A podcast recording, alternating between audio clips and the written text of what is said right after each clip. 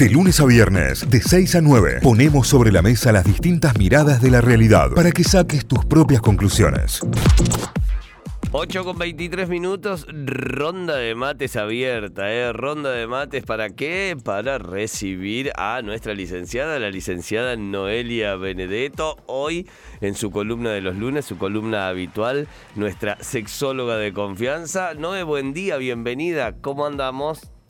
Buen día. Buen día a todos y a todas, ¿cómo van? Bien, muy, bien, excelente, arrancando muy bien el lunes, eh, al fin de las vacaciones de julio, ¿vos? Mm, bueno, me tomé las vacaciones un poco antes, pero, pero también arrancando la semana.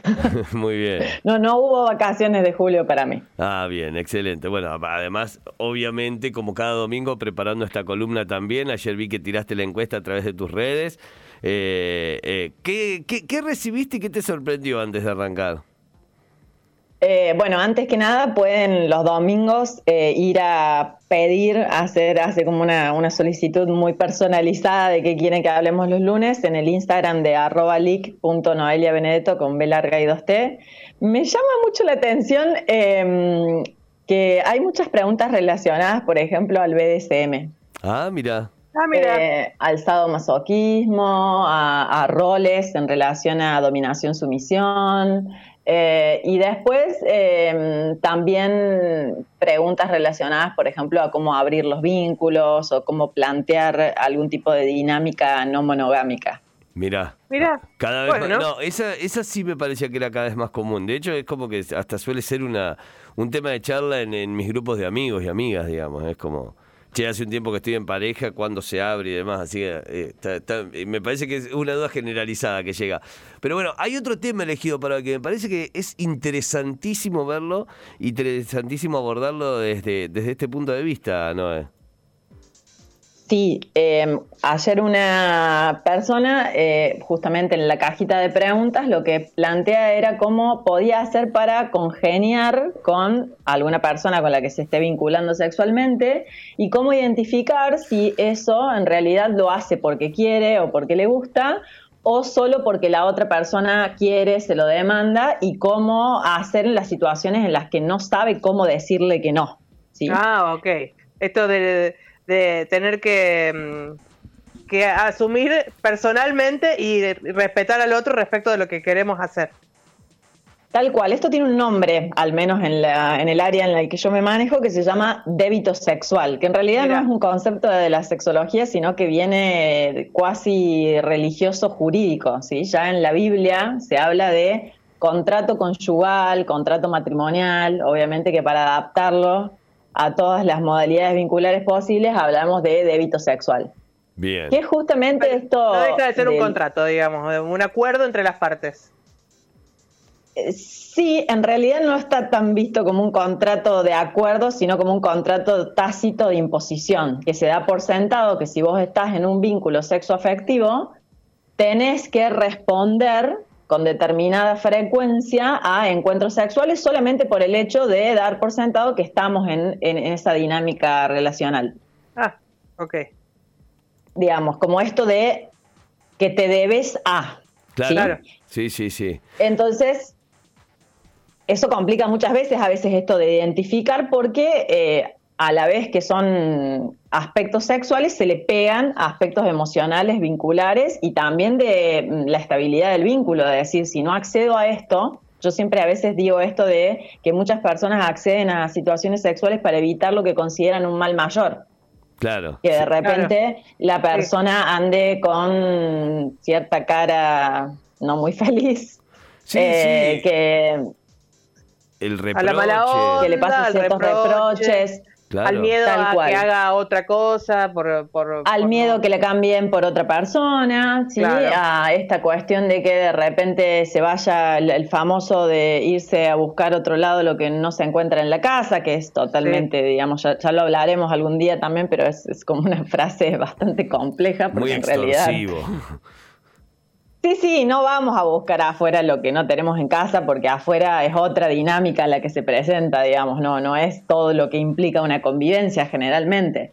Pero básicamente eh, el sexo, la idea acá, en principio para esta persona que, nos consulta, digamos, eh, ¿cómo saber si uno hace las cosas porque uno quiere? Bueno, hay que empezar a justamente hacer un trabajo con el autorregistro del deseo, de la atracción, del placer y habilitarse a decir que no si no tengo disponibilidad.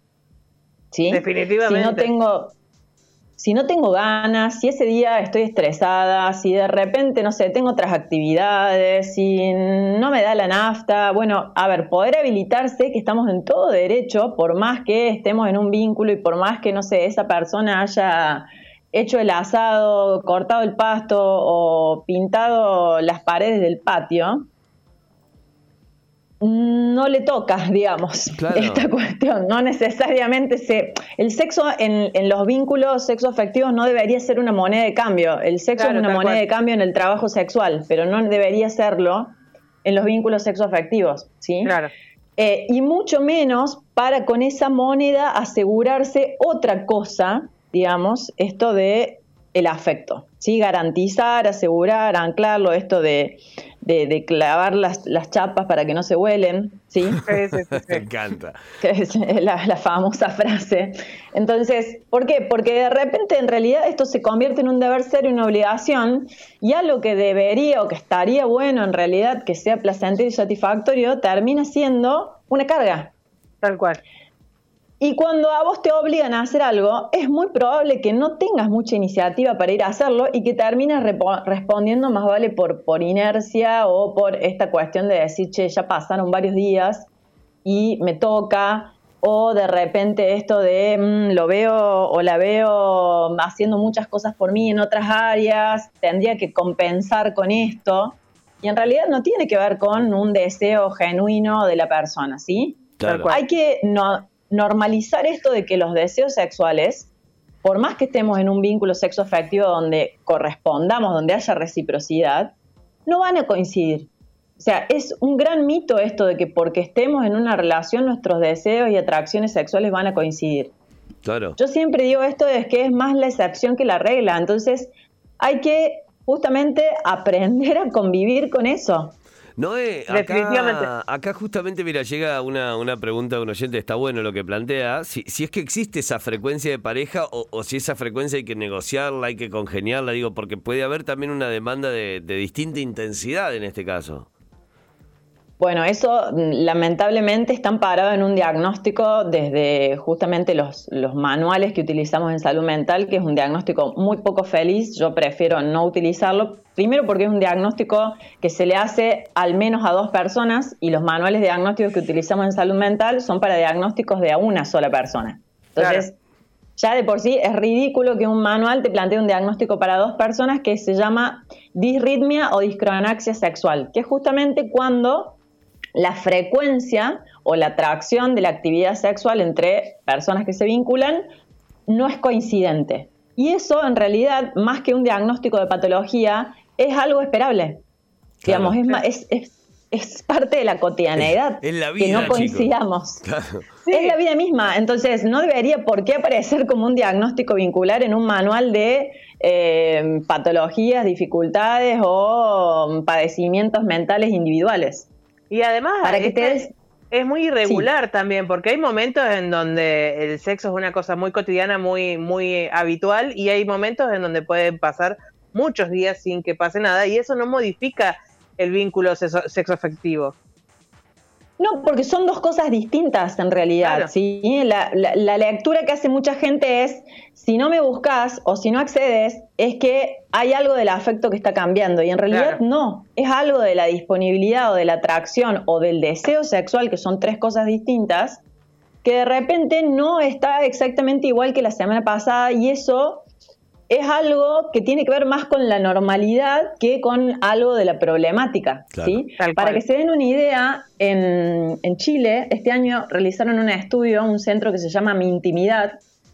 El estudio lo hicieron en una muestra de eh, socializadas mujeres con un promedio de 36 años y llegaron a los siguientes resultados. Dice, un 56% de las encuestadas reconoció mantener relaciones sexuales por cumplir. De ese 56, el 80% mantenía una relación estable y poco más de la mitad había discutido abiertamente el tema con su vínculo. El 24.2% de las socializadas mujeres lo hace por cumplir y el 5.3% para evitar peleas. Dice, como resultado de rehusarse a tener sexo, en el 19.6% de los casos las parejas se enojan. Entonces, imagínate que el aprendizaje es que, bueno, el famoso, hay una frase que yo detesto, que es esto de prestar, ¿no? Sí, sí, sí, sí. Eh, Tremendo. Es Pero algo- que lo decís sí. y me suena como ya casi a joda, digamos, ¿no? Es como. Sí, sí, no, no, pero no es joda, digamos. Si, si querés joda, si querés joda, si no querés no es joda, pero no, no, no, eso sigue sucediendo y es lo que se llama justamente esto de economía del sexo, ¿sí? Sobre todo en la sociabilización que hemos atravesado o padecido quizás también las mujeres, muchas veces se intercambia esto del sexo por intimidad, por amor, por afecto, por compromiso. Y también a veces se piensa que esto va a restablecer cierta paz o cierta estabilidad en la relación, ¿sí? Sí, y por miedo también. Yo agregaría el miedo como otra instancia.